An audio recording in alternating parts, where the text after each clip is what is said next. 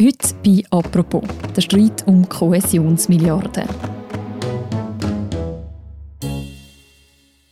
Die EU will der Schweiz nur Zugang zum europäischen Markt geben, wenn sie sogenannte Kohäsionsgelder zahlt. Es sind Verhandlungen, die sehr viel über die Beziehung von der Schweiz und der EU aussagen. Aber um was geht es da eigentlich genau? Warum muss die Schweiz der EU die Milliarden zahlen? Und wo sind gerade Knackpunkte? Über das reden wir heute bei «Apropos». Mein Name ist Mirja Gabatuller und ich bin jetzt verbunden mit dem Stefan Israel. Er ist Media-Korrespondent in Brüssel. Hallo Stefan. Hallo, nach Zürich. Stefan, im Moment verhandeln ja die Schweiz und die EU über die Kohäsionsmilliarden. Bevor wir jetzt schauen, um was da aktuell geht, fangen wir mit dem Grundsätzlichen an. Was ist das überhaupt, die Kohäsionsmilliarden? Ja, eben Kohäsion, das heißt ja eigentlich übersetzt äh, Zusammenhalt und, und um das geht es ja eigentlich. Die EU ist ja zusammengesetzt aus sehr unterschiedlichen Ländern, ärmeren und reicheren.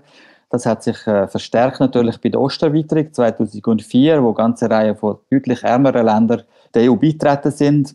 Und Kohäsionspolitik oder Kohäsionsgelder sollen beitragen, das Gefälle im Binnenmarkt, also innerhalb von der EU, zu verkleinern, also zwischen alten und neuen Mitgliedstaaten. Es geht dann natürlich auch darum, dass die neuen Mitgliedstaaten wettbewerbsfähig werden gegenüber den alten Mitgliedstaaten, also Unternehmen aus diesen Ländern. Die Idee ist eigentlich, die zwei Teile wie Ost und West und früher natürlich auch Süd und Nord irgendwie zusammenzuführen, dass überall so eine Art äh, Harmonisierung der Bedingungen stattfindet, sowohl für die Leute, also die Menschen, die dort leben, aber auch für die Unternehmen, die halt dort äh, wirtschaften. Mhm. Und wie kommt es, dass die Schweiz die Gelder auch an die EU zahlt, obwohl sie ja nicht EU-Mitglied ist? Ja gut, das ist jetzt eine, gute Frage, weil tatsächlich sind wir natürlich aus EU-Sicht zumindest teilweise in dem Binnenmarkt, wir haben ja die sogenannten sektoriellen bilateralen Abkommen, wo wir eben in gewissen Bereichen, wo wir ja selber ausgewählt haben im Rahmen der bilateralen Verhandlungen, wo wir eben Zugang haben zu dem Binnenmarkt. Und darum hat EU gefunden, dass wir da auch müssen beitragen müssen. Man muss vielleicht auch mal vorausschicken, dass es natürlich auch im Interesse von Schweizer Unternehmen ist, wenn der Binnenmarkt möglichst ausgeglichen ist, also wenn der zusammenwächst, also wenn es nicht allzu große Ungleichheiten gibt, weil es ja doch der wichtigste, immer noch der wichtigste oder größte Absatzmarkt ist auch für Schweizer Unternehmen und Dienstleistungen. Und sagen wir mal, wenn es jetzt den Polen und den Balten und Ungarn besser geht, ist das auch in unserem Interesse, weil eben die Produkte dann dort auch eher Chancen haben, äh, gekauft zu werden. Also so kann man das vielleicht ein bisschen erklären. Und das Geld, das die Schweiz zahlt, wohin geht denn das am Schluss? Also die Schweiz zahlt nicht direkt in den EU-Topf. Man muss vielleicht sagen, die EU selber gibt sehr viel Geld aus für Kohäsion, insgesamt 350 Milliarden über sieben Jahre hinweg. Also nur so im Vergleich zu der Milliarde, die die Schweiz bezahlt. Also der Schweizer Beitrag ist da letztlich relativ symbolisch auch, aber gut in diesen Ländern gut gekommen ist. Das sind eben die, die Länder, die 2004 beitreten sind, also insbesondere die baltischen Staaten, Polen, Ungarn, Tschechien, Slowakei, aber auch Zypern und Malta und später sind ja noch Rumänien und Bulgarien dazugekommen. Konkret fließt das Geld, also Schweizer Geld, in Projekte wie zum Beispiel, äh, weiß nicht, in einem Dorf in der Slowakei Häuser an eine Kanalisation anschließen und an eine Kläranlage oder eben Mikrokredit, das Beispiel aus den baltischen Staaten für, für kleine Firmen und, und selbstständig Erwerbende. Also es ist sehr konkret. Und mhm. man kann dazu, dazu sagen, dass das Geld dann letztlich zum Teil auch wieder zurückfließt, oder? Weil eben, um die Kläranlage anzuschliessen, braucht es ja auch Materialien, die dann zum Teil aus der Schweiz kommen können. Also von daher ist es durchaus auch in unserem Interesse, eben, dass die Projekte funktionieren. Und geht es wirklich im engeren Sinn um eine Milliarde? Und wie viel Zeit hat eigentlich die Schweiz, um das zu zahlen? Die Schweiz hat ja schon eine erste Tranche, sagt man, gezahlt. 1,3 Milliarden sind es genau. Und aus EU-Sicht wäre jetzt eben eine zweite fällig, und zwar eigentlich schon seit 2012. Aber es gibt jetzt da keine klare Frist. Das ist vielleicht ein Teil vom Problem, dass da, die Sicht ist da sehr unterschiedlich. Die EU findet, dass, die Schweiz eben den Beitrag regelmäßig zahlen muss. Man muss immer sagen, es gibt auch andere Drittstaaten, die den zahlen, nämlich die EWR-EFTA-Staaten, Norwegen, Island und Liechtenstein. Und, und mit denen vergleicht äh, die EU die Schweiz halt auch und sagt, ja, die zahlen ja auch nahtlos und sie zahlen vor allem auch deutlich mehr. Man kann immer sagen, die drei Länder haben ein bisschen besseren Zugang zum Binnenmarkt als die Schweiz. Also wie gesagt, wir haben ja gewisse Sektoren, wo wir Zugang haben und EWR-Staaten haben praktisch das ganze Angebot. Und die Schweizer Sicht ist eben, dass der Beitrag autonom und freiwillig ist. Die EU findet, das ist der Preis, den die Schweiz muss zahlen, damit sie eben Zugang hat zum Binnenmarkt. Und genau um das ist jetzt ein Streit entstanden zwischen der EU und der Schweiz. Aber schauen wir doch vielleicht zuerst einmal ein bisschen zurück. Vor rund zwei Jahren hat ja das Parlament die Gelder an Bedingungen knüpfen, nämlich Zitat, dass die EU keine diskriminierenden Massnahmen gegen die Schweiz würde erlassen. Was hat man sich denn damals davon erhofft? Ja gut, aus EU-Sicht gibt es natürlich schon sehr große Verzögerung, weil unser erster Beitrag, Kohäsionsbeitrag, ist bis 2012, 2013 praktisch gelaufen und, und die EU hat erwartet, dass wir dann nahtlos zahlen. Und das hat sich immer wieder verzögert. Und irgendwann äh, hat die EU wegen mangelnder Fortschritte, wie es beim Rahmenabkommen nicht vorwärts gegangen ist, das hat eine lange Geschichte, bilaterale Beziehung ist eine lange, lange Leidensgeschichte eigentlich. äh, 2019 hat die EU der, der Schweiz Börseäquivalenz vorenthalten, das heißt, äh, dass die Schweizer Börse nicht mehr gleichberechtigt haben können auftreten jetzt im EU-Binnenmarkt oder gegenüber der Konkurrenz in der, in der, EU. Und als Reaktion darauf hat äh, das Parlament bei der Verabschiedung eben von, der, von dem Kohäsionsbeitrag, wo der Bundesrat vorgeschlagen hat, die Bedingung eingebaut, dass eben die EU die Schweiz nicht mehr diskriminieren Und so hat eigentlich das eine das andere gegeben. Also man hat immer neue Verknüpfungen gefunden. Die EU hat, äh, hat sich gestört am mangelnden Fortschritt im Rahmenabkommen und hat, hat die Schweiz sozusagen bestraft mit dem Entzug von der, von der Börseäquivalenz. Die Schweiz hat nachher Kohäsion nicht auszahlen wegen der Börseäquivalenz. Also du siehst, man ist da ziemlich in ein, in ein Chaos hineingeraten, wo es ein das andere gegeben hat und aus dieser Blockade raus ist es jetzt eben sehr schwer, wieder rauszukommen. Mhm. Also und eben die Kohäsionsmilliarde ist sozusagen dann immer so ein bisschen das Pfand, um den Verhandlungspartner dort hinbringen, wo man ihn gerne hätte. Genau, wobei ehrlicherweise muss man sagen, dass, dass innerhalb von der EU jetzt das die Drohung oder sagen wir, wenn wir sagen die Anführungszeichen Erpressung von Schweizer Seite hat jetzt nicht große Wirkung gezeigt. Das hat vor allem eigentlich, muss man sagen, in, den, in den neueren Mitgliedstaaten ein bisschen für böses Blut gesorgt, also in, den, Ländern, wo die Kohäsionsgelder aus der Schweiz hätten bekommen. Also das hat, da gibt es ein gewisses Unverständnis, wieso die Schweiz jetzt das Geld schon so lange zurück behalten hat. Also es hat der Schweiz letztlich nicht viel genützt, sondern eher geschadet eben der Beziehung zu den, zu den neuen Mitgliedstaaten, die letztlich eigentlich auch könnten unsere Verbündeten sein in anderen Fragen gegenüber Brüssel. Mhm, mhm. Und du hast es vorher schon erwähnt, also nachdem jetzt das Rahmenabkommen gescheitert ist, hat ja die Kohäsionsmilliarde wie nochmal ganz eine neue Bedeutung bekommen, also vor allem, dass man die auch schnell auszahlt.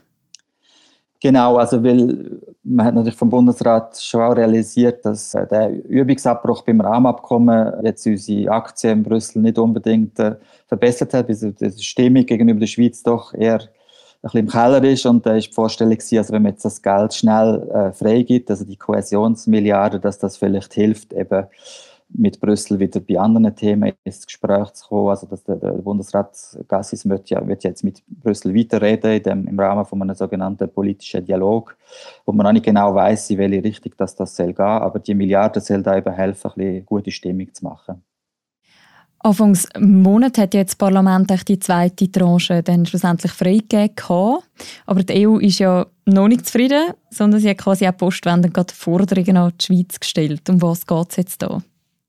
Ja, man kann sagen, das ist doch ein Stück weit auch Powerplay oder ja, die EU ist da relativ bockig sozusagen. Also das, äh, sie versuchen jetzt einfach ihre, ihre Prinzipien, wo sie haben eigentlich im Rahmenabkommen zum Teil schon durchsetzen, eben festzulegen mal auf schwarz auf weiß auf Papier, dass die Schweiz klar sagt, eben, dass der Kohäsionsbeitrag eben nicht freiwillig ist, sondern der Preis ist für, für den Binnenmarkt äh, und dass die Schweiz den soll regelmäßig zahlen das versucht jetzt die EU auf dem Umweg eigentlich von dem sogenannten Memorandum of Understanding oder Absichtserklärung durchzusetzen.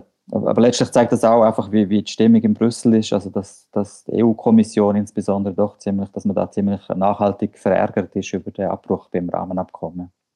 Eben, du hast erwähnt, dass es der EU wichtig ist, dass, dass das ganz klar deklariert wird eben als Preis für Zugang zum europäischen Binnenmarkt. Wieso ist das so wichtig, dass es so festzuhalten? So wie ich sie verstehe, geht es ihnen darum, einfach auch für die Zukunft sozusagen ein Präjudiz zu schaffen, dass die Schweiz eben den Beitrag jetzt in Zukunft regelmäßig zahlt und dass man nicht jedes Mal wieder muss darüber reden und verhandeln und Seil ziehen, ob, ob, ob die Schweiz jetzt zahlt oder nicht. Also sie wollen einfach den Parallelismus sozusagen zu, zu Norwegen, Liechtenstein und, und Island herstellen, also dass, dass ähm, die Schweiz und, und die anderen EFTA-Staaten eben da auf dem gleichen Strand sind. Und Sie wollen ja auch, dass die Schweiz regelmäßiger zahlt, oder? Genau, also ihres, aus EU-Sicht ist sozusagen die Schweiz äh, im Zahlungsverzug und, und das soll in Zukunft eben nicht mehr vorkommen, aus EU-Sicht. Aber ob, ob die EU sich da durchsetzt, ist natürlich alles andere offen, weil die Schweiz hat ihre, ihre Position, dass das eben autonom und freiwillig ist. Und ähm, bis jetzt äh, gibt es jetzt kein Anzeichen, dass man sich da irgendwie könnte annähern mhm, mhm. Also bisher zahlt die Schweiz einfach dann, wenn sie es quasi für richtig halten. Genau, es gibt ja keine rechtliche Grundlage. Also die EU hat ihre Position und die Schweiz hat ihre, aber es gibt jetzt keine äh, rechtliche Verpflichtung, es gibt keine rechtliche Grundlage jetzt äh, für die Schweiz da, da auf, die, auf die EU zuzugehen in dem Punkt. Also man kann höchstens sagen, als Bundesrat im Rahmen von Verhandlungen als Zugeständnis könnte man das auf den Tisch legen, um vielleicht andere bei anderen Dossiers etwas rauszuholen. Mhm. Ein Faktor, der ja jetzt auch in der Diskussion im Parlament eigentlich relativ entscheidend war, ist ja auch das Forschungsprogramm Horizon Europe, wo die Schweiz gerne möchte dabei sein. Was würde es denn bedeuten, wenn die Schweiz dort nicht mehr dabei wäre? Ja, das ist eigentlich eine sehr dumme Situation, weil letztlich beide Seiten verlieren. Also sind beide eigentlich Verlierer bei dem äh, Wettbewerb jetzt oder bei dem eher unerfreuliches Spiel eigentlich jetzt, wo zurzeit läuft zwischen Brüssel und, und Bern. Also die Schweiz verliert den Zugang zu den Fördertöpfen, wobei es geht weniger ums Geld, als um, um die Tatsache, dass Schweizer Forscherinnen und Forscher eben dem Wettbewerb, also man sagt immer an der Champions League sozusagen von der Forschung, können teilnehmen oder nicht. Das ist die Frage, die jetzt eigentlich auf, auf dem Tisch ist. Und für die EU, also für die EU ist es schlecht, weil natürlich eben äh, die Schweizer Forschung äh, top ist, vielleicht noch zusammen vergleichbar mit, äh, mit dem britischen Forschungsinstitut. Und wenn man jetzt also äh, die Schweizer äh, Forschenden da ausschließt, ja, äh, schießt sich die EU sozusagen, wenn man das so sagen kann, ins eigene Knie. Also es ist eigentlich niemandem geholfen dabei oder in dieser Situation, wie es jetzt ist im Moment. Und gibt es dann noch andere Dossiers, die jetzt eben direkt davon abhängen, ob die Verhandlungen um Kohäsionsmilliarden erfolgreich sind? Ja, es ist eben alles mit allem verknüpft letztlich. Also das Rahmenabkommen mit, äh, mit der Börse, mit, der, mit dem Rahmenabkommen, das Rahmenabkommen mit der Forschung und, und, und, und die Probleme, wir haben jetzt alle die Probleme mit den steigenden Energiepreisen und Strom und Gas und so weiter. Und da hat jetzt ja die äh, Diskussion ist jetzt wieder aktuell geworden um, um das Stromabkommen, ob die Schweiz mit der EU könnte das Stromabkommen abschließen. Das macht die EU wiederum vom Rahmenabkommen abhängig. Wir haben es gesehen bei der, bei der Corona-Pandemie, wie wichtig es wäre, ähm, eben auch da an Bord sein. Es gibt sehr viele EU-Agenturen, wo, wo die Schweiz im Moment so ein bisschen Beobachterstatus hat, also eher duldet wird, als dass wir wirklich voll dabei sind und das dass äh, der Zustand könnte man eigentlich nur verbessern mit einem Gesundheitsabkommen, aber die EU macht das abhängig von einem Rahmenabkommen. Und solange man da nicht sich irgendwie aufeinander zubewegt, ja, ist, ist da keine Lösung in Sicht. Sicher mhm. insgesamt jetzt keine erfreuliche Situation. Wenn wir jetzt mal noch einen Schritt zurück machen, also läuft es dann am Schluss ein nüchtern gesagt nicht einfach darauf aus, dass die Beziehung zu der EU von der Schweiz nur so gut ist, solange die Schweiz eigentlich bereit ist, dort zu zahlen? Ja, das ist eine Sicht, die in der Schweiz äh, verbreitet ist, aber eben, äh, ich glaube, ich habe es erwähnt, bei der Forschung oder bei der Kohäsion, es geht letztlich weniger ums Geld. Also der EU geht eigentlich mehr um, um die Spielregeln auf dem Binnenmarkt, dass alle die gleichen Spielregeln müssen einhalten müssen. Darum hat man sich ja endlos gestritten, auch über, um Streitbeilegung äh, und, und äh, dass die Schweiz eben regelmäßig die das Recht übernimmt von der EU, wenn sich da etwas verändert, dass eben alle äh, gleiche Spielregeln haben. Also auf Englisch gibt es den Ausdruck vom Level Playing Field. Also das ist sozusagen das Mantra, das Dogma, kann man vielleicht sagen, von der EU, der äh, es einfach wichtig ist, dass der Binnenmarkt funktioniert. Das ist sozusagen ihr einzige Trumpf, wo sie im Wettbewerb eben mit China, USA und vielleicht auch noch Russland sich kann behaupten und darauf pocht sie auch jetzt gegenüber Drittstaaten wie der Schweiz.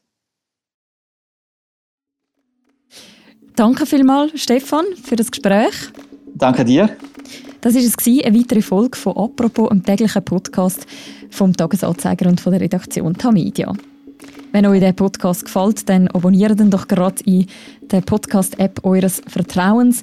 Dann seht ihr auch gerade, wenn jeweils wieder eine neue Folge erschienen ist. Die nächste gibt es nämlich morgen Morgen. Bis dann, macht's gut. Ciao miteinander.